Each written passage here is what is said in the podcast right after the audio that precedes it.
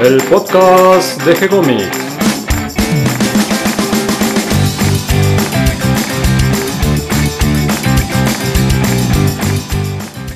Muy bienvenidos a un nuevo episodio de G-Comics, el podcast donde hablamos de todas las técnicas necesarias para realizar un cómic, cómo dibujar un manga y todo el conocimiento requerido para dibujar esa historieta que tenemos dando vuelta en la cabeza. Nuestra intención, y la de todos los que hacemos G-Comics, es colaborar con aquellos que estén interesados en avanzar, en progresar, en mejorar en su formación como dibujante de cómics. Hace mucho que no nos encontrábamos. Cata, ¿cómo estás? Muy bien, también volviendo a la rutina del, del iniciando el podcast, de la intro. La intro donde charlamos un poquito de todo, pero antes que nada vamos a presentar el tema de hoy.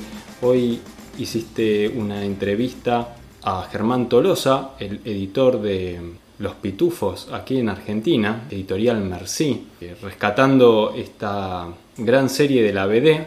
Y bueno, van a charlar un poquito, van a pitufar de esto de editar Los Pitufos en Argentina. Fue una charla muy interesante, muy entretenida y la verdad estuvo linda. Estuvo linda hace rato que no conversaba con, con alguien en, en los podcasts y, y estuvo divertido.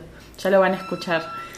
Estamos extrañando las convenciones que de a poquito se están dando algunos este, encuentros de, de dibujantes, de editores, muy tímidamente en distintas plazas del país, en lugares eh, abiertos y ventilados. Este, ojalá que de a poquito se vaya normalizando todo y volvamos a tener esos momentos tan lindos de los encuentros de editores, lectores, fans de las historietas, del manga, del cómic. Ya hay varios que hemos estado soñando con los eventos. Mientras tanto, seguimos digitales y ¿qué novedades tenemos en el sitio?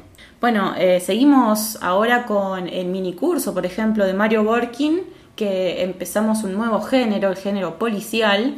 Vamos actualizándolo también semana a semana con ejercicios, con tips y con, con consejos para dibujar nuestra historieta.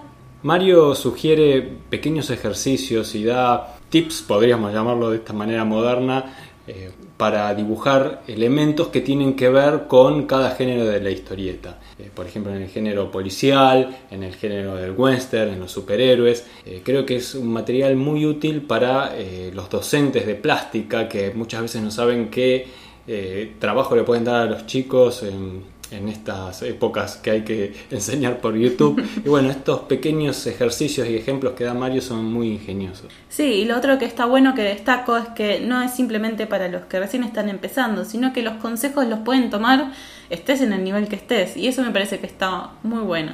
El concepto igual principal del curso es que cualquiera que quiere dibujar historietas pero no se siente un dibujante como para hacer una historieta, bueno, de, de ese primer paso y se anime. Eh, bueno, siguiendo con, con el tema de los cómics, seguimos publicando Timeland de Emilio Valcarce y Horacio Lalia. Gran historieta que la idea es que cuando terminemos de publicarla en digital en el sitio, hagamos una edición en papel. Eh, también empezamos a publicar el episodio 7 de Valkyrias, ya estamos en la recta final de la historia. Vamos por el último episodio, podríamos decir, del último libro de Animal Urbano, ya está terminando. Sí, si es que Edu Molina no nos sorprende en algún momento con un episodio extra, nunca antes editado. ¿Quién te dice? Bueno, seguimos subiendo Little Nemo con las traducciones. Estamos subiendo HGO eh, de César Vidal. Ya salieron los primeros dos, dos revistas con la antología de historietas. Ya lo pueden leer completo y creo que está preparando el 3 porque sale cada dos meses. Así que dentro de poquito tendremos noticias de, de HGO. Con, Seguimos. su- con sus variantes van apareciendo las, las distintas formas que está buscando la historieta en antologías, la publicación de antologías, eh, un poco como está haciendo Fierro con, con su versión digital. También está Bestia Suelta. Bestia Suelta, que eh, tiene su formato tanto en papel como en digital, los dos. Eh, HGO, que tiene solo el formato digital, que ayudamos a defender. Ah, Revolver, que está en papel, por ejemplo. También en edición antología. Dije defender, difundir quería decir, Ah. pero bueno, se ve que estamos defendiendo la publicación de antologías. Y sí, como vos decís, este Revolver que buscó esta idea de hacer eh, ediciones de cuatro números seriados. eh, que te permite después compilarlos y tener como un pequeño álbum eh, en la biblioteca a manera de, de libritos. Sí, me encanta esa idea porque no tenés que estar comprando número tras número tras número para ver cómo termina la historia. Claro, sabes que tenés un ciclo de cuatro episodios de una historia que empieza y termina, muy lindo. Quería agregar que también subí una nueva nota sobre letreado en el sitio web, sobre más que nada la gramática en, los globos de historieta, cómo, cómo se estila, cómo se utilizan la tipografía, la ortografía, eh, globo tras globo, para qué se utiliza el cuadro de texto, qué tipo de globos en cada situación conviene usar. Me parece que es una información útil para, para el que toca hacer su propia historieta y encima tener que letrearla. Sí, algo que es muy común en la historieta de autor, donde el autor hace todo el proceso completo, desde imaginar la historia, escribirla, dibujarla, después hacer el letreado y publicarla, ¿no? Y después y venderla, porque ese es el último paso de todos. Claro, sí. Hoy en día hay cada vez más artistas que se están lanzando a hacer su propia obra en todos los estadios. Y mm, por último también quería contar que seguimos subiendo los videos de Una historia de la fantasía de Claudio Díaz. Sí, me encanta sobre todo esta, este viaje en el tiempo que nos hace muchas veces y, nos va paseando por una serie de, libros con determinadas temáticas, de los cuales yo por lo menos muchísimos los desconozco totalmente a los autores y es eh, como abrir las puertas a un mundo desconocido.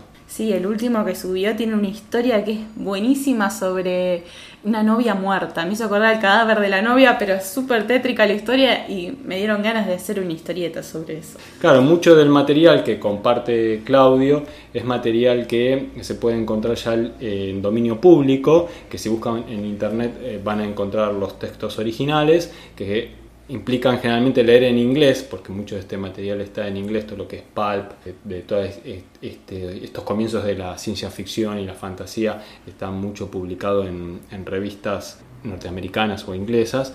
Y, bueno, si uno se, se, defiende con el inglés, puede ir y buscar mucho de este material que está libre de derechos y que se puede adaptar tanto a novelas gráficas como a historias nuevas a partir de esos personajes. Así que bueno, ahí tienen un pie para para crear nuevas historias. Bueno, ¿qué te parece, Cata? Entonces me quedo tomando unos mates y escuchando la charla con Germán Tolosa de Editorial Mercy. Bueno, vamos allá. Hola, Germán. Sí, Katy, ¿cómo estás? ¿Cómo estás? Bien, ¿todo bien vos? Bien. Tu nombre completo es Germán Tolosa, ¿no? Correcto. Perfecto.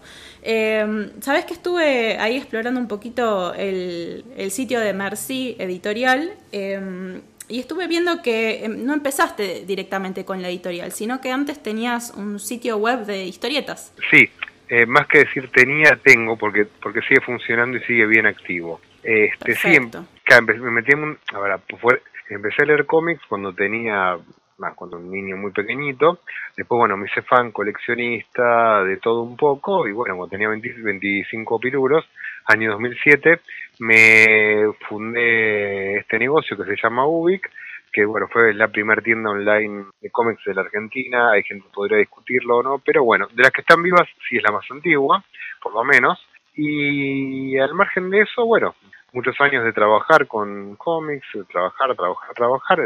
En un momento dije, bueno, ¿y qué más puedo hacer? Bueno, puedo editar también. no vayamos para adelante. Sí sé que fue peculiar por ahí haberlo hecho en el 2020, pero bueno, cuando se da, se da. Fue un año de muchos cambios. Sí, no todos malos, algunos buenos también, pero bueno, fue un año malo igual. ¿Y vos te dedicas específicamente a la historieta o, o también tenés algún otro trabajo? ¿A qué te dedicas? No, no, no, yo me dediqué a full full con, con full a esto desde siempre. Siempre, a ver, yo antes antes de fundar tuve trabajos comunes de muchachito y un día como que me agarró un poco la rebeldía y dije, wow, listo, ya basta, basta, basta de estar buscando trabajo me, meses para que te traten mal. Aparte en esa época no era nada como ahora de mandas currículum online, tenés que ir a los lugares con el currículum impreso, que te digan sí, sí, te vamos a entrevistar y nada, era un espanto. Y, y que parece que hacen un trabajo, pues ibas al trabajo y no era lo que te habían dicho. Chantas, eh, un chanta me acuerdo divino, que era tipo, vos sos un ganador porque necesitamos gente como vos, bla, bla, bla. Y después el trabajo era, era, era ser venta ambulante de perfumes, como que bueno, había mucho de eso, ¿no? Y bueno, nada, cuando volví a quedarme sin trabajo dije, no voy a inventar algo mío. Lo curioso es que Es que justo el día que, que, iba a empezar el negocio, que me iba a escribir en todo lo que es tributario, impuestos, me llamaron para ofrecerme trabajo de Jenny. Pero bueno, este, cosa que pasa, ¿no? Pero, pero bueno, lo rechacé al final. Prefiero ser freelance, dijiste. Eh, no sé, yo soy muy rebelde, siempre estoy... Eh, yo me peleo con todo el mundo, siempre, siempre estoy como, como en pie de, como en pie de guerra de, como no sé, como en pie de guerra, digamos, siempre intentando poner las cosas en su sitio como creo que deben ser, y supongo que la gente como yo no tiene tanto lugar como empleada, como empleada, supongo.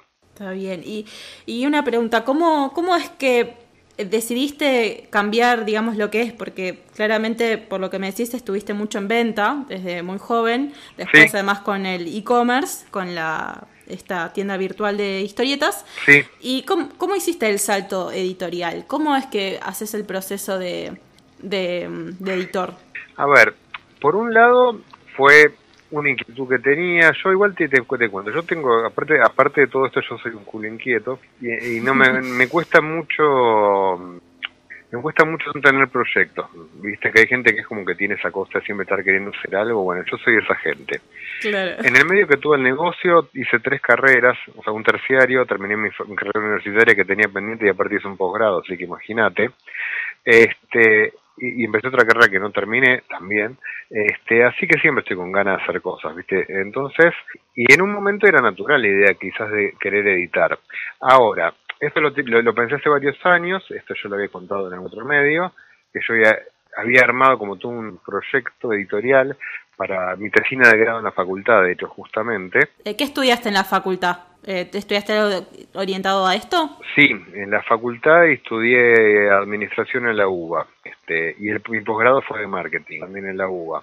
Así que sí tengo un conocimiento así académico bastante amplio. Que igual lo académico no se correlaciona mucho con la vida real muchas veces, pero bueno, es una linda base también. Te, abre mucho panorama de muchas cosas, también te hace, te da herramientas y, y también te hace te hace ver cosas que por ahí no verías si no te las enseñaran, porque no sé cómo explicarlo, pero uno cuando tiene un negocio del tipo que sea, siempre queda muy encajonado en lo que ve en su negocio. El mundo es más grande que eso.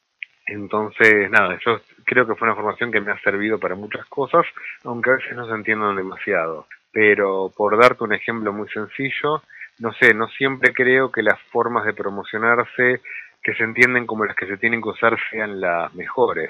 Pero ¿por qué es esto? Porque por ahí entiendo que a veces la forma de encarar un negocio a largo plazo es distinto e implica otras cosas. Implica más constancia más que publicidad, por decirte, por darte un ejemplo. Este, son formas de verlo también, ¿no? Es como que ahora también pasa en la editorial, que digo, bueno, a ver, esto me pasó, adelantándome un poco, cuando pensé en la periodicidad de los libros, y yo decía, bueno, pero estaría bueno sacar esto mensualmente. Y yo después pensé seriamente y dije, no, ¿por qué? Porque yo incluso como vendedor, yo respeto más a la editorial que dice, bueno, este libro sale cada cuatro meses, cada seis meses, no importa, pero que más o menos cumple esa, digamos, esa periodicidad que la editorial que empieza a sacar algo como mensual o bimensual y el número 3 ya empieza a retrasarlo al infinito. Algo que, que obviamente toda la gente que esté escuchando esto saben que ha ocurrido infinidad de veces. Creo en ese sentido que, por ejemplo, las editoriales, hay una crisis de confianza en lectores argentinos y en las editoriales, y que creo que está obviamente, eh, está recontrafundada porque se han comido muchos garrones, y por eso, por ejemplo, yo cuando planeé la periodicidad prefería apuntar a una periodicidad que se pueda cumplir, más que una periodicidad... Una cosa más realista que una cosa más impulsiva, decir, bueno, todos los meses saco un libro y por ahí al año ya te quedaste, te atrasaste con algo, ya no estás cumpliendo y y se vuelve complicado. Pero vos tenés que a veces tener en cuenta que en un momento empezás a necesitar los retornos. Esto de paso puede ser un consejo para los nuevos editores, ¿no? Eh, los retornos. Siempre viene bien eso. en un momento necesitas empezar a pagar los libros con las ventas de los anteriores. Entonces, en, en ese sentido, es mejor hacerlo lento pero bien y cumpliendo. Eso fue lo que me propuse. Bueno, esa forma de pensar la suelo tener también en mi negocio, mi historieta, donde procuro en vez de estar enloquecido, tipo, ah, compren, compren, compren, tranqui. Manejarlo bien, seriedad, responsabilidad, lo habitual. Y proyectarnos a largo plazo y no vivir el hoy, que a veces vivir el hoy es ver muchos libros un día y ninguno la semana siguiente combina, se va a vender un poquito cada semana que vender mucho una semana y después no vender más. Este, bueno, es una es medio, estoy yendo un poco de tema, pero bueno, un poco por ahí. no, está bien. Igual un proyecto bastante arriesgado para haber sacado el primer libro en el 2020, ¿no? Que justo los eventos estaban difíciles, también estaba todo un poco parado el consumo. Sí, sí, no, dificilísimo. Ah, y lo que te quería comentar antes, me, quedó en el tintero, es que justamente haber sido estado en el palo como comerciante tantos años me dio muchas herramientas, o sea, pero ¿qué herramientas me dio también eso? La herramienta de la experiencia de qué es lo que puede querer la gente, qué le molesta a la gente, qué le gusta a la gente, qué le molesta al librero, qué, qué le gusta al librero, porque acá hay un tema que me parece que es muy importante, que es que hay que tener buena relación con el comerciante. ¿Por qué? Porque el comerciante es el tipo que puede exhibir tu libro en la librería, ¿sí? O puede exhibir el libro de otra persona en la librería.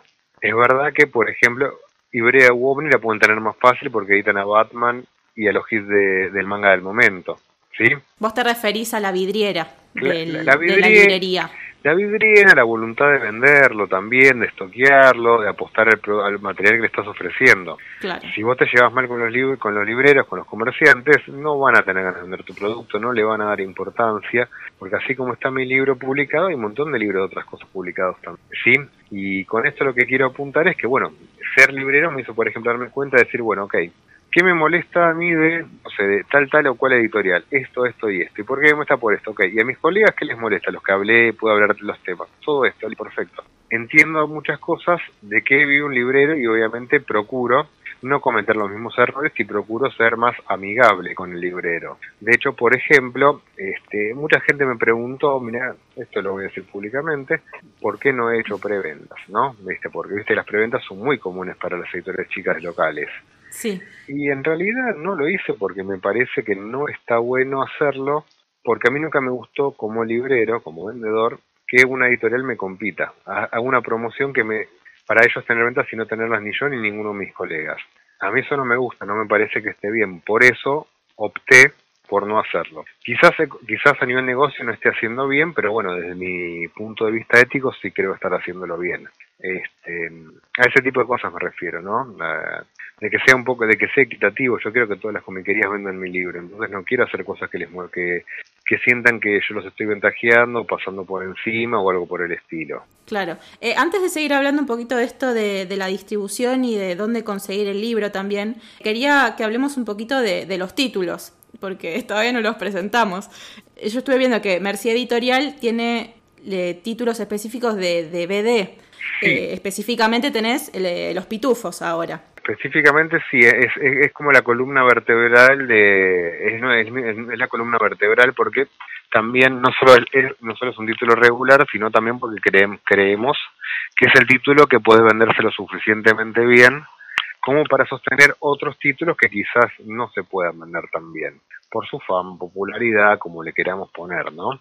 Claro. Este, Así que sí, eh, oficialmente estamos trabajando en, en nuevos libros y tenemos también libros nuevos contratados que, bueno, saldrán a la, a la luz en breve su, su noticia. Estamos muy contentos con dos contratos que acaban, que con dos libros que ya fueron un poquito, que ya acabamos de, bueno, que de hecho ya está, ya nos, nos dieron los materiales, ahora solamente hay que trabajarlos, traducirlos, maquetarlos y demás, pero que estimamos que uno de estos libros estará para mayo y el otro estará para julio, porque en el medio sale un, otro pitu. Y queremos ver, lo que queremos lograr este año es poder, desde este momento, ¿no? Desde, eh, desde, abril en adelante, poder, aunque sea, sacar un libro por mes, mezclando pitufos, que es la columna vertebral, con otros títulos. títulos que ya conseguimos, que ya hemos firmado y que estamos trabajando son unitarios. En realidad, ¿Son específicamente franceses o del estilo BD? O... Sí, em, efectivamente. Sí, uno es una novela gráfica que salió en el año 2010, que tuvo una película, como no, no, lo quiero anunciar, anunciar, pero por ahí no, puedo No, no tenés que contar nada.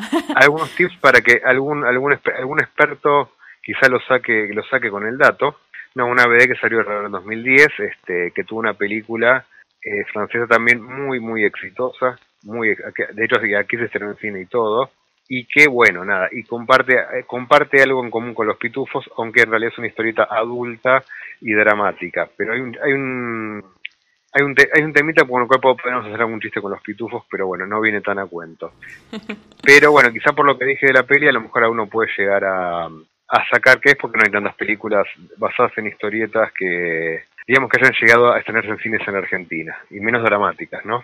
Claro, bueno, va a quedar en suspenso ahí para que vayan pensando a ver cuál es y para mayo se van a enterar. Sí, no, no, lo vamos a anunciar calculo que antes, para mayo que, que necesitaría sacarlo para mayo. Ah, bueno, bueno, entonces solo unos meses, unos meses menos. Lo vamos a anunciar en estos días, pero como recién sacamos el libro dijimos, no, mejor esperemos un poquitito que, porque digamos, siendo una literal chica que tiene, digamos, que está trabajando muy de a poquito, preferimos eh, dosificar las, las, buenas, las, las buenas noticias. Bueno, hablemos un poquito de, del, del libro que sacaste ahora. Sí. Que es eh, Los Pitufos y la aldea de las chicas. Correcto, el volumen 1 nuestro, que corresponde al volumen 1 y 2 francés. Esta idea de sacar de dos libros me vino de ver ediciones norteamericanas, de editoriales como NBM, que, para, que, sacaban, que sacaban en formato reducido de a dos o tres libros. Y eso me pareció muy interesante para el mercado local como para que haya una buena relación cantidad de páginas y precio, que siempre era lo que como vendedor veía que era un problema para vender, por ejemplo, ediciones españolas, que el formato álbum viste 48 páginas, 56 páginas, gigante, en tapa dura, 14, 16 euros cada uno, ah, era como muy caro para la cantidad de lectura que ofrecían. Me pareció que adaptar el formato más a las necesidades argentinas y los precios argentinos era una buena idea. Bueno, le hicimos el primer libro de los pitufos clásicos y también con este, y bueno, y esa va a ser la, la forma de trabajo para los tomos subsiguientes de los pitufos, siempre publicarlos de a dos, de, acá, de cara a que, bueno, a estar al día que falta bastante. Este, porque todavía sigue saliendo el día. Sigue saliendo hoy, sigue saliendo ahora, así que imaginémonos. Bueno, esta, eh, el primero que sacaste, si no me equivoco, es como de la edición original de, Los Pitufos. Y esta de ahora es de que está basada en la película de 2017, de Los Pitufos en Aldea Perdida. Sí, es un, es un spin-off de esa película, como que gustó mucho a la, le gustó mucho a la gente, viste, de toda esa cosa de, de esta aldea, y bueno, empezaron a sacar cómics yo creo que igual, este, por cómo está por cómo son narrativamente los dos libros, cuando digamos, para los que lo lean se van a dar cuenta, el primer, el primer libro tiene como muchas historias cortitas y la segunda historia ya es una historia larga como de álbum completo. Por lo cual yo creo, yo creo que justamente le dieron como más vuelo después de que el primero haya tenido muy buena, muy buena recepción. Porque, porque creo que igual han hecho un muy buen trabajo la gente del estudio Peugeot con esta creación, porque le, le, renueva la vida, lo, como los pitufos, que, que, es, que ya es bien conocido, que los queremos todos, pero que bueno, es un concepto que ya estaba como muy estancado. Esto como que le da una lavada de cara, para mí muy, muy, muy interesante. Claro, como que los modernizó o los llevó más a la actualidad en la dinámica de lectura, querés decir. Claro, en realidad también los últimos, los álbumes más nuevos, ¿no? De los pitufos clásicos, tienen más, tiene una dinámica más moderna también. De hecho, mucha, mucha de la gente encargada de este título es la misma de la que hace los títulos nuevos de, la colección clásica.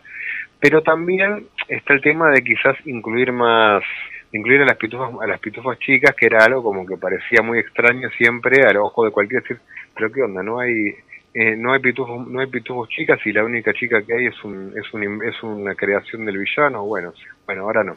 Ahora evidentemente se desvela como que hay otra aldea, otra aldea, que las pitufas sí existen, y bueno, qué sé yo, quizás en el futuro desde, desde Bélgica decidan eh, contar el origen de por qué de por qué ocurre esto, pero de momento no son siguen siendo elucubraciones de No sé por qué me hizo acordar un poco a, a, la Mujer Maravilla esto de que tiene la aldea sola de mujeres. me hizo acordar un poco a eso. El otro día me dijo un amigo que hablando, sí, dice, "Che, qué bueno, porque sabes que hay pitufo, bla bla bla." Y me decía, claro, algo que yo no me acuerdo, aunque, aunque lo leí, de que en la obra de Tolkien los Sens eh, tienen, tienen, hay en sus mujeres y en, y en hombres, pero como que en un momento se separaron y que por eso no se estaban reproduciendo y no, no se volvían a... Y, se está, y a poco, tampoco esa raza se estaba extinguiendo. No sé, no me acuerdo bien, pero era algo por el estilo. Mira, no me acuerdo de eso. Sí, bueno, igual si, si alguien quiere corregir el dato de, los escuchas estaría bueno, pero me conté que claro, eso por eso es una historia parecida, sobre todo hay que considerar que los pitufos tienen muchos años, viven mucho. El pitufo, los pitufos tienen más o menos 100 años, los pitufos, eh, los comunes, los pitufos tienen varios cientos de años. Claro. ¿Y mm, tenías pensado vos eh, hacer como esto intercalado, de esto del clásico del pitufo y hacer una historia más moderna? Sí, en realidad sí, lo que pasa, en realidad fue así, medio, yo cuando estaba viendo que me preguntaron, bueno, lo que me han pedido es, bueno, ¿cuál sería tu plan de publicación? Y a mí me gustó mucho este título, La aldea de las chicas, me pareció que estaba re bueno, me pareció a ver, no digo que esté re bueno como que si fuera una gran lectura, pero realmente decir, esto es fresco, esto es moderno, esto es nuevo, esto tiene vida. Eh, de hecho, es muy vivo en colores, el dibujo es muy simpático, está, está muy bueno. Y me dije, esto, esto hay que publicarlo, pensé yo, porque eh, dije, pero no puedo estar esperando años a publicarlo, a, alcanzar el año 2017, es demasiado tiempo.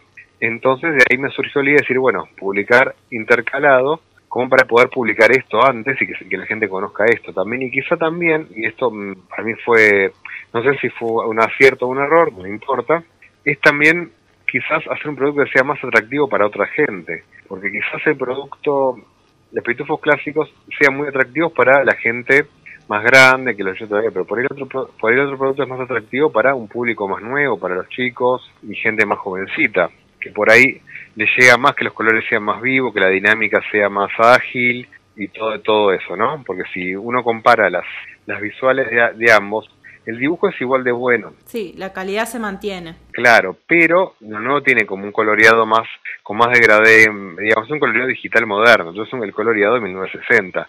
Y por muy bueno que sea el otro, hay cambios visuales en la estética y en la dinámica y en la narrativa y todo. La idea es, eh, era justamente también pensar en otros tipos de lectores que puedan ser conquistados por un producto más moderno. Es más, te cuento algo al margen, mucha gente me pregunta, che, ¿y no querés editar Espirú? ¿No querés editar Espirú? Y yo le digo, bueno, no sé, tendría que pensarlo, para, para.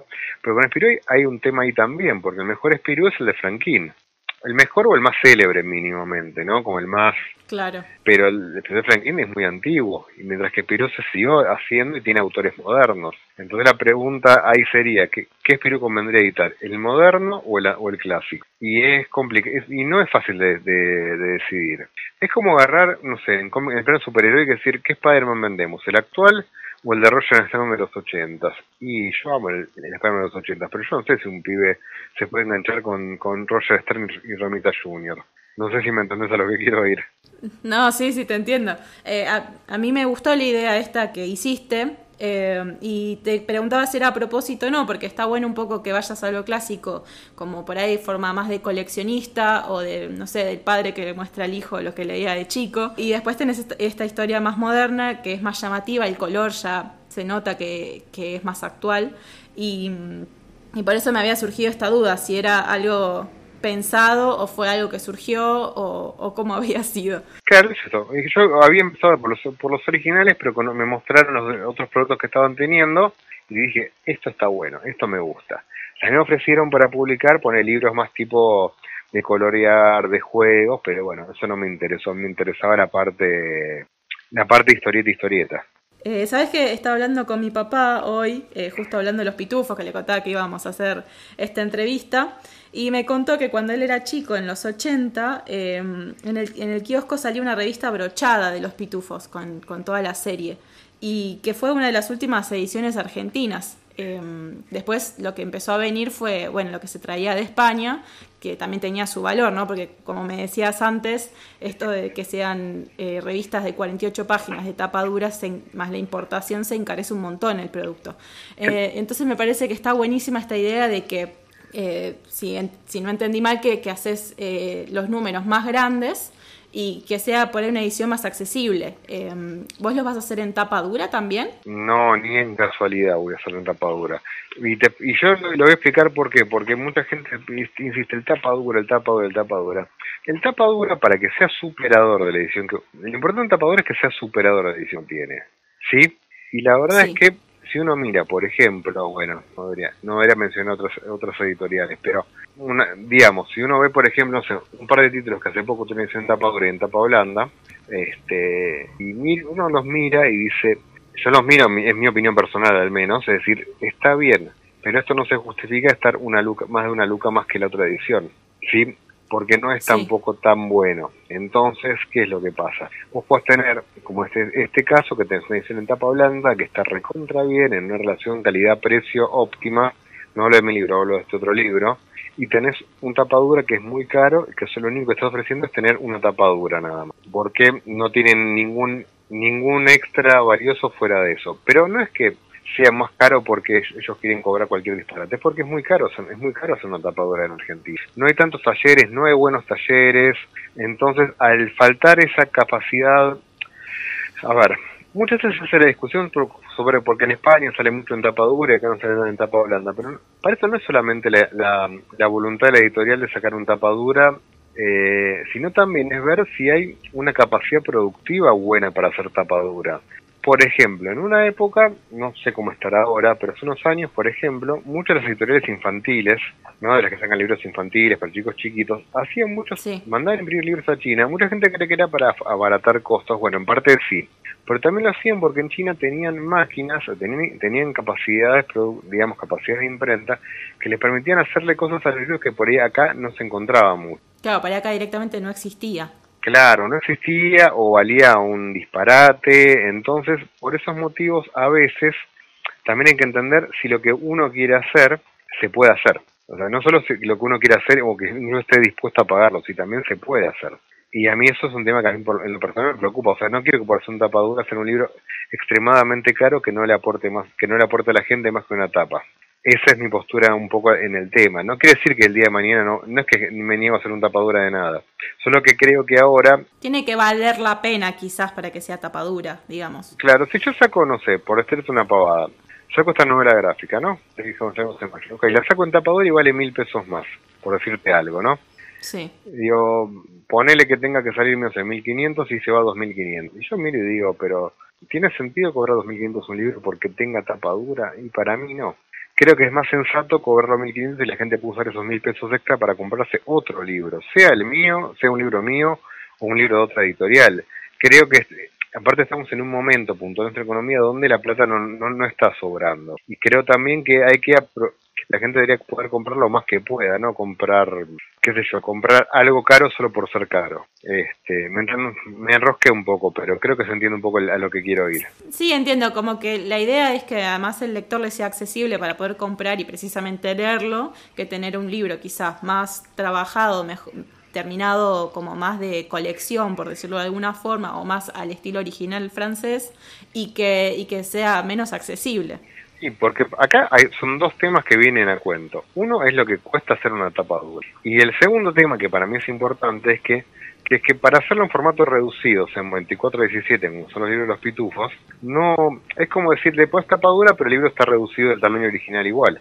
Claro. O sea, casi que hasta te diría que hasta preferiría si quiero hacer una versión de lujo, hacer una versión con la hoja más grande, con un formato más parecido al francés, un 20 x 28 o una 4. O sea, o sea, preferiría incluso, si quisiera una edición lujosa, ir por el lado de, sacarlo en grande, similar al original francés, más que en la tapa dura, me importaría más. Ahora, si le agregamos el tamaño grande y la tapa dura, se va a un precio... Sí, impagable ya. Impagable que no me parece que, que tenga sentido, aparte de que vuelta uno tiene que hacer un volumen de tirada más o menos grande para que se justifique imprimir un libro. Entonces tampoco es que digo, no, bueno, hago 100 porque 100 lo van a comprar, no, porque no puedo hacer 100, tengo que hacer 1000 para empezar a hablar o 1500, por no decir 2000. Claro, ya además se encarece desde el punto de partida del libro.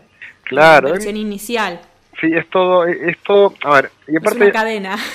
aparte hay otra cosa, tengo una editorial nueva, recién salida, con, y es como que también pienso y digo, entre sacar, no sé, dos versiones del mismo libro, prefiero sacar dos libros distintos. Totalmente, sí. Más cosas, o sea, traer más cosas al mercado. El mercado europeo lo que tiene de bueno, por lo menos para mí como editor, es que está muy virgen en Argentina. Hay mucho material, mucho, que acá no tiene edición, que acá no se conoce, entonces hay mucho para sacar y eso hace que también sea interesante poder empezar a poder investigar más y traer otras cosas y bueno, ir probando, porque acá hay mucho, justamente el hecho de que casi no haya mercado de cómic europeo acá hace que haya un poco prueba y error en todo.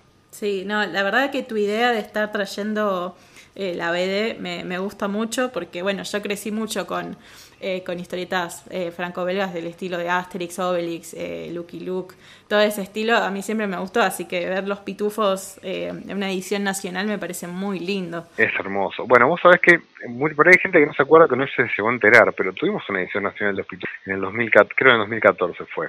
Mirá, no sabía ah, eso. No me enteré yo. Y es más, me gustó mucho esa edición. Me había gustado mucho el librito que había salido. Había salido un librito con los pitufos negros. O sea, con lo que con lo que son los tres libros pitufos negros, que es pitufo negro, pitufo volador y ladrón de pitufo. ¿Sí? Lo sacó Deux, la famosa editorial Deux, y que sacó un tomo, y era un tomo chiquitito, era, era un formato parecido al que tiene el libro que saqué.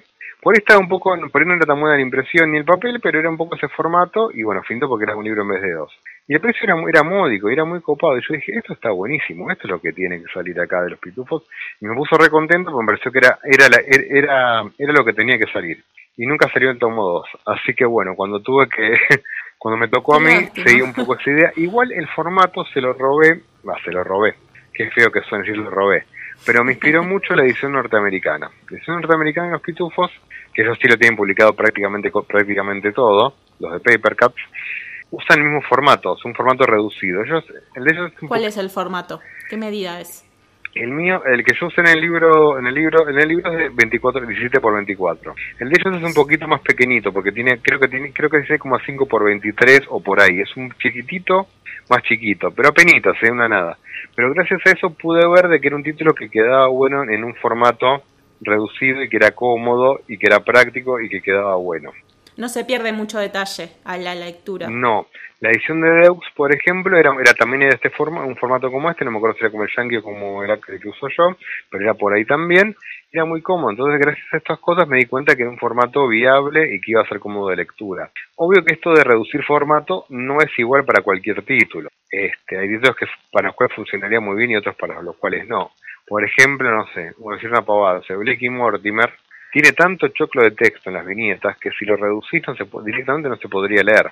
Claro. No sé, sería ilegible, o sea, porque a veces que realmente hay mucho texto. Y bueno, de hecho a mí me pasa que yo tengo de Tintín, tengo una edición que sacó Norma con un cofre donde los libros están reducidos. Y Tintín, por el tipo de tipografía que tiene, que es como una tipografía muy finita, muy elegante, Sí, es muy delicada, que por ahí la chicasi ya se pierde. ya, sí, lo hace complicado. Lo, Tintín eh, achicado se hace complicado de leer pero hay otros títulos que son bárbaros para leer así. Entonces, bueno, depende mucho el depende mucho también qué título y la cantidad de texto que tenga, ¿no? Eso esos son datos que hay que tener en cuenta cuando uno decide, ¿no? Hay que achicar todo por achicarlo ni dejarlo grande por dejarlo grande. Hay que ver cada caso en particular con todas sus con todas sus particularidades. También te puede tocar comprar un álbum que tiene un estilo de dibujo que raja la tierra y luego lo achicás y decís, che, no lo estamos matando, como para, a mi gusto pasa con los metabarones, el, el, que tiene un integral en España, que lo sacó Mondadori, que está reducido y la verdad yo lo miro y me dan ganas de matarme. Porque, porque es el mejor laburo que hizo Juan Jiménez en su historia. se pierde totalmente. Y no, no está bueno que, se, que se chique eso porque es, cada página es una obra de arte. A mí, de hecho, por ejemplo. Sí, es como achicar el Teniente Blueberry o achicar, no sé, Moebius. Claro, pero, pero, por Moebius sería más fácil de achicar porque Moebius lo que tiene es que es es muy simple, ¿no? Es muy lineal. Es muy lineal, no tiene tanto detalle. Por ahí es más, es más el espectáculo, la viñeta en su completitud que el detalle. Juan Jiménez es un genio de cada cara, cada detalle, todo hiper detallado, todo hiper cuidado. Es una maravilla. Achicarlo es un espanto. Pero el Incal, por ejemplo, yo que tengo una edición, la edición de Norma, una edición de Norma que está más reducida, está, se, se lee perfecto, está buenísimo igual. Bueno, cada título tiene su, tiene, tiene, cada título tiene su misterio y su magia, ¿no? Este, y hay que ser sensatos con cada cosa. Claro, como, tu trabajo como editor, digamos, no es al azar, no es de, bueno, lo achico, lo pongo en un tamaño que me convenga y listo, sino que hay que estar trabajando y teniendo cuidado en todos estos detalles que, me estás diciendo. Bueno, hay, por ejemplo un, un, un cómic que, bueno, no, no, nunca lo planteé para editar, sería lindo hacerlo como un gusto personal, no creo que lo edite, pero bueno, pero quizá lo haga, no sé. Lo tengo, lo tengo en mente como una pero más como fantasía como algo concreto, que es eh, que es 13 de Van, Ham, que es un cómic que a mí me vuelve loco, me gusta mucho y me parece que está buenísimo, pero que, por ejemplo, me lo pongo a pensar en el formato y digo, no sé si quedaría bien reducido porque por momentos hay mucho texto. ¿Sí? Después pensé, digo, bueno, pero en formato grande, en formato grande no sé si mucha gente lo va a comprar. Y más siendo una serie que funciona bien como una serie regular, como una serie como para ir siguiéndola. Porque ni es algo que son ciertamente, en teoría, medio autoconclusivos, hay todo un, todo un argumento que se va desarrollando hasta que se... Y entonces como que, bueno, es una serie para, para comprarla completa. Los pitufos lo que tiene de bueno es que, bueno, puedes comprar el tomo 4 o el 6 o el 8 que se puede leer y entender todo. Hay una continuidad, son pero independientes entre sí. Claro, sí, no es que los libros no se continúen entre sí, pero casi no se nota. Este, se puede leer uno nuevo y uno viejo que es más o menos lo mismo. Y pero hay series que tenés que hay que leerlas en este. Eh, y eso también es un tema, otro tema que hay que tener en cuenta. Sobre todo porque a veces la BD tiene, tiene cosas muy largas, tiene series realmente largas, en serio. Como Spirou que tiene entre su, que tiene, aparte de los, creo que son 55 somos la serie original. Solo la serie Spirou, ¿no? Después tenés las aventuras Spirou y Fantasio, que son con unas versiones medio, medios de autor que ahí no sé cuántos libros son, no son 15 libros más, más o menos. Tenés aparte El Pequeño Espirú, que es como si Espirú, y aparte tenés los libros, los libros de Marsupilami. Este. Claro, ya le compita el manga, digamos, con, la cantidad de series. Y... entre todo deben ser 100 libros, más o menos, no sé, no, no me consta, no, no los conté, pero eh, es, es, este, es intenso. Este, entonces, bueno, uno también debe pensar en esas cosas, que publicar, que no, que vale la pena, que no. Y bueno, lo que pasa es que ya están acostumbrados a que sean cosas que tengan salida, que tengan regularidad, pero ¿qué pasa? Ya sacan un tomo de, de, una serie esto cada tanto y está todo bien, van, lo compran y, y, vos tenés todo el catálogo viejo para comprar y si no vas al mercado de segunda mano y todo está en segunda mano. Acá editar estas series eternas es como editarlas desde el, primer momento y pensando que tenés que editar 48.000 tomos. Y es jugado, es arriesgado y es complicado. Claro, sí, hay que adaptarse un poco al, al, país, digamos. Sí, sí, sí, sí. A ver, Argentina está teniendo una buena... Mm, está, le está yendo mejor a la historieta en Argentina, o eso percibo yo. Pero no lo eso te quería preguntar, ¿cómo te resultó eh, sacar el primer libro en cuestiones eh, clientelares, para decirlo de alguna forma? Eh, mira, esto, eh, off, eh, off, the record, este, no, off the record no, este, no lo digo, lo digo en el sentido de que no sería un dato oficial, digamos, ¿no? Pero eh, todavía es muy pronto para hacer una evaluación seria de si funcionó o no funcionó. No obstante, eh, distribuidores me han dicho que para los números que se manejan acá son muy buenos, son muy buenos los números que tengo. Bueno, felicitaciones. o sea, como que los como que digamos yo te, más allá si, más allá si 5, 50 500 o 5 mil o, 10, o 50 mil, es difícil encontrar valores de referencia, decir, bueno, pero vendió bien o vendió mal. Y no se sabe muy bien desde, desde qué lugar decirlo, porque si vamos a compararlo con Dragon Ball, y sí, habría que decir que vendió mal, ¿no? Pero comparado por ahí con una serie regular de alguna editorial, qué sé yo, que, que es una cosa americana under o, independiente, o desde el lugar de alguien de algo nacional o desde el lugar de algo, o se retiro retiro, por ahí sí es un parámetro de decir, bueno, desde este lugar vendió bien. Y bueno, según mis distribuidores son buenos números. O sea, más, de hecho, cuando hablé con gente en la imprenta dije, che, me pasó, entre los, todos los tengo estos números, ¿qué te parecen? Entonces son muy buenos, bueno, fantásticos. Entonces, bueno, por lo que por lo que entiendo sí son buenos. Pasa bueno, tuvo buena recepción entonces. Sí, lo que pasa es que lo que a veces se pierde de vista buenos o malos los números, es que como cuesta tanta plata editar un libro, se tarda mucho en recuperar la inversión. Por más que un libro venda bien, puede vender muy bien, pero recuperar la inversión es otra novela. Sí, puede llevar muchos meses. Sí, sí, sí, sí, sí, eh, la verdad que sí. Este, realmente sí, puede tomar mucho tiempo.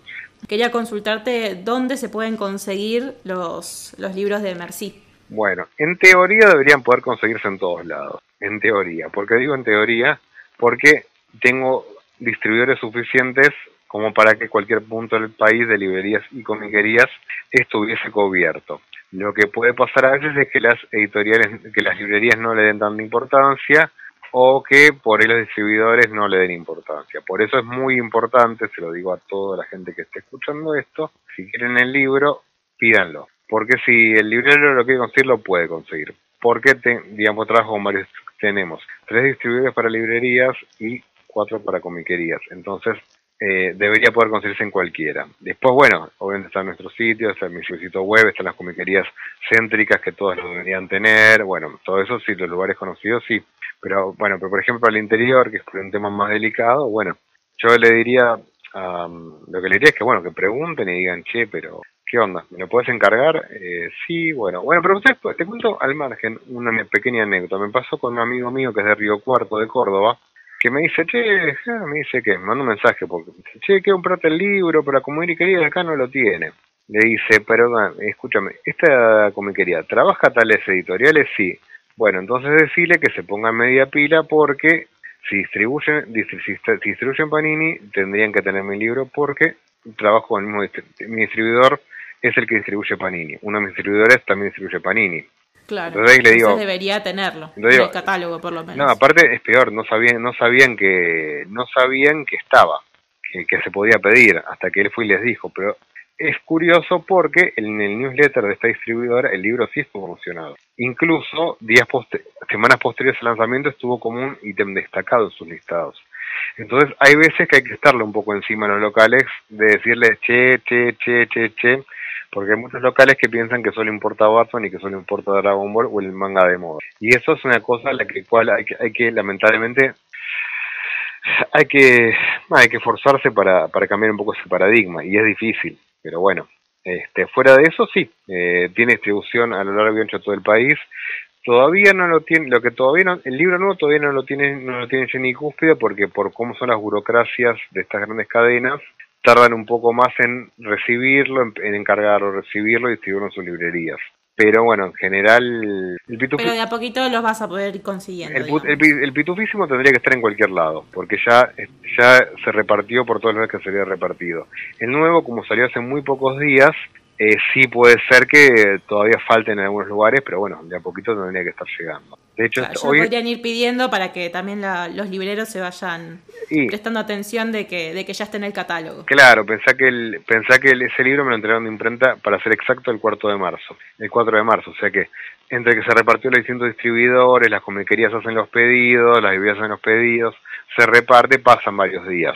Por eso digo que quizás el momento de que, de que, de que la gente esté escuchando esto, por lo menos cuando salga como, como estreno, quizá todavía falta en algunos lugares, pero bueno, eh, tendría que ser inminente que tendré que esté disponible en cualquier lado. Lo que sí también voy a tomarme el atrevimiento de, decirle directamente a tus, a tus, a tus escuchas, que es que, bueno, en, en, nuestra página, más allá de conseguirlo, está nuestro canal de contacto. Si por algún motivo donde ustedes compran, el libro no está, eh, háganmelo saber, a ver si lo puedo solucionar o puedo hablar con el distribuidor o algo. O por lo menos para estar enterado de cómo está la mano. Me gustaría realmente porque es muy importante para nosotros saber que el libro llegue bien, que el libro esté en todos los lugares posibles. Sí, el trabajo del editor no es solamente armar el libro, maquetarlo, imprimirlo, encontrar los distribuidores, sino también de que llegue a, cada, cada, lugar del país para que los lectores puedan conseguirlo. Es un trabajito bastante arduo. Es arduo, es que por ejemplo, ahí hay un tema, cuando por ejemplo viste que siempre hay como una visión muy negativa de los distribuidores, los distribuidores que se quedan con la plata, los distribuidores, los distribuidores, como hay como una cosa mucha de criticar a los distribuidores. Pero hay un tema con los distribuidores por los cuales yo respeto mucho ese trabajo, porque no tiene solamente la cartera de clientes, de tener, llegar a un montón de lugares. Muchos de los distribuidores, si saben hacer su trabajo, por supuesto, hay algunos que son buenos, otros que son chantas, como en cualquier oficio, son tipos que también saben a quién ofrecerle el material. Saben ver tu material y decir, ok, este libro le sirve, le puede servir a tales, a tales a tales librerías, saben, saben a quién le conviene ofrecerlo, a quién no ofrecerlo, saben a quién darle, mandarle varios ejemplares, a quién no mandarles ejemplares, que ese conocimiento también es vale, vale, vale, vale mucho porque ellos lo tienen y uno como pequeño editor no lo tiene. Porque aparte, a ver, esta situación, por ejemplo, los Ibrea y Omni se distribuyen solos, ¿no? Bien, está buenísimo. O sea, te digo como, como librero para mí es una, es una joya que fue una joya cuando se empezó a distribuir solo porque obviamente mejoraron muchas cosas. Por eso lo pueden, eso lo pueden hacer ellos porque tienen unas líneas de productos que todas las comiqueras los, las quieren. Pero cuando uno tiene un producto más minoritario, eso no es tan así. Claro, sí es complicado eh, el tema también de, independizarse en la parte de, venta. ¿Y tenés planeado cuando vuelvan los eventos por ahí participar en, en por ejemplo, no sé, en la Crack Pan Boom o en la Comic Con? Mira, este, sí y no. En realidad, eso depende de varios factores. Primero, no quiero sola, eh, porque, ¿qué es lo que pasa? Eh, hay que ver cuántos libros tenemos publicados de acá que se haga un evento y si justifican el alquiler. Pero al margen de eso, también estaría bueno ver de si algunos de mis distribuidores pondrían algún tipo de stand o asociarme con, una, con algún otro editorial para hacer un stand conjunto. Sí, tenemos y tengo intenciones de que ocurra porque porque pueden ser buenos puntos de venta. A ver, quizás la Comic Con me resulta un poco chocante porque es muy hay mucho mucha cosa de cosplay de Hollywood viste como es muy muy parece más por momentos parece más apuntada a la serie de TV que al que al mundo del cómic pero creo que es un lugar ideal para, para exhibirlo por ejemplo. Sin contar la feria del libro que la feria del libro el solo por estar feria del libro recontra cuenta y recontra importa. Y también son importantes muchas veces los eventos independientes porque bueno Porque hay gente que va, gente que gente que, que compra, gente que descubre, gente que tiene interés en otro tipo de lectura.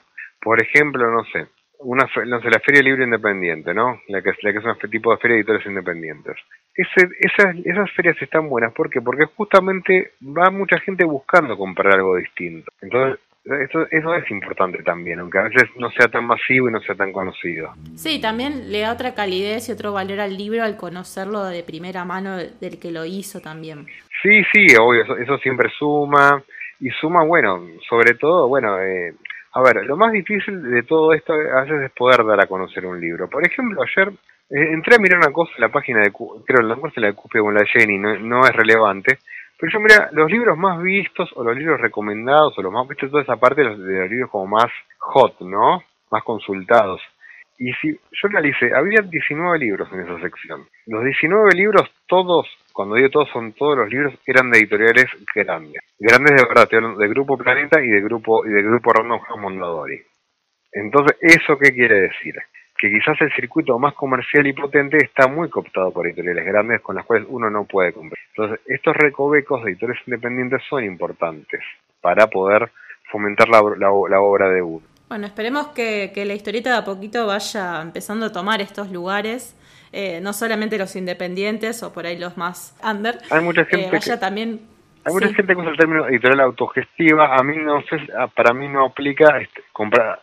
Creo que no aplica para mí porque aunque es un, un, proyecto chiquitito hecho a pulmón, estoy trabajando con una con una licencia, una licencia extranjera y conocida y todo eso, ¿no? Pero sí, sí, este mundillo a base es, de base es eso. De muchas editoriales pequeñas, está bueno que.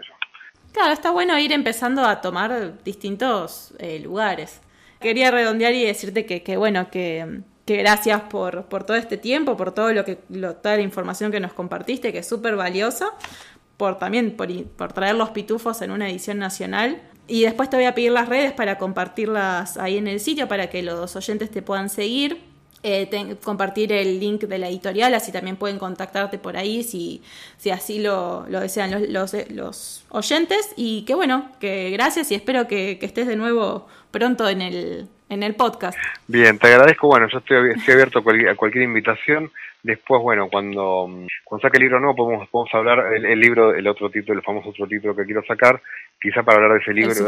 Porque eso parece una tontería, pero otro tema, para cerrar ya un tema que, que me resultaría importante, es que no hay que, para vender los pitufos tengo una favor que es que no hace falta presentarlos. O sea, no hace falta decirle a la gente qué son los pitufos o quiénes son, todos lo conocen. Pero para otros títulos voy a tener que empezar a trabajar en decir, bueno, ¿qué voy a sacar esto? ¿Y qué es esto? Tal cosa. ¿Y por qué está bueno por esto? Entonces, bueno, quizás para cuando, se, cuando otro libro podría tener otra entrevista para hablar y dar a conocer ese, ese material. Dale, estaría buenísimo también que nos cuentes tu experiencia como editor en este otro tipo de difusión de, de tu nuevo libro. Que esperemos que, que, bueno, lo leamos prontito. Se pasan los meses rápido ahora. Sí, el tiempo, el tiempo pasa volando, ¿eh? El tiempo pasa volando. Sí, la verdad. Eh, gracias Germán, hasta luego. Hasta luego. Que, que estés bien. Igualmente. Hasta aquí llega el episodio de hoy. Me encantó la información que nos transmitió Germán Tolosa. Y recordar a los pitufos. Vos sabés, Cata, que mm, tenía un compañero cuando yo iba a la primaria que su papá era piloto de aerolíneas argentinas y viajaba muchísimo por todo el mundo y Europa. Y me acuerdo que en la cocina de su casa, en la donde terminaba la ventana, tenía como una especie de pequeña mesada y tenía toda una colección de muñequitos de los pitufos que para aquel entonces para mí eran personajes desconocidos porque no los había visto nunca publicados y además todavía no habían llegado los dibujitos animados. Así que era... ¿Te llamaba más la atención? Claro, estos personajes azules, todos chiquititos puestos ahí en la ventana, incluso algunos si no me acuerdo mal, eh, se podían articular un poco porque eran de goma. Eh, después, bueno, después conocí que eran los pitufos, pero en aquel momento me acuerdo de quedarme mirándolos uno por uno y me parecían rarísimos, todos iguales, pero con pequeñas diferencias. Sí, además, si no los conoces, los pitufos son como esos bichitos cabezones con formas rarísimas. Eh, a mí me hizo acordar, eh, que después lo comentábamos con Germán, de que habíamos hecho, va, Mario hizo la entrevista al dibujante de los pitufos actual, a Miguel Díaz Visoso, eh, que trabaja en Estudios Peugeot, y que contaba muchas anécdotas de cuando trabajaba en estudio. Él no estuvo con Peugeot porque se había muerto en el 92 y Miguel entró en más o menos en el 99, en el 2000, pero sí contó muchas anécdotas de entre los compañeros del estudio que hacían en las páginas de de los pitufos. De los pitufos, así que le voy a dejar el link en el texto para que vayan a escucharlo porque es muy divertido. Bueno, nos despedimos entonces. Gracias a todos los que nos comparten en sus redes sociales y ayudan a que cada vez seamos más. Recuerden que pueden escucharnos en iTunes, que estamos en iBox, que estamos también en Spotify. Vamos sumando en Spotify. y que si les gustó el programa pueden darnos un me gusta o escribir una pequeña reseña. Pueden acercarnos sus sugerencias y propuestas a través del mail eh, o también a través de las redes sociales. Estamos en Instagram, en Twitter, en Facebook. Nos pueden contactar también por Pinterest, ¿por qué no? Y no se olviden de dar una vuelta por el sitio web de gcomics.online donde van a encontrar todos estos cómics de los que estuvimos hablando, además de los podcasts, los videos, los pequeños cursos y, libros. Los cuentos. Y, y las tipografías para descargar. Escríbanos, les vamos a responder siempre con alegría y por supuesto continuaremos publicando nuevos, episodios. Muchas gracias, Cata. Gracias, Gonzalo.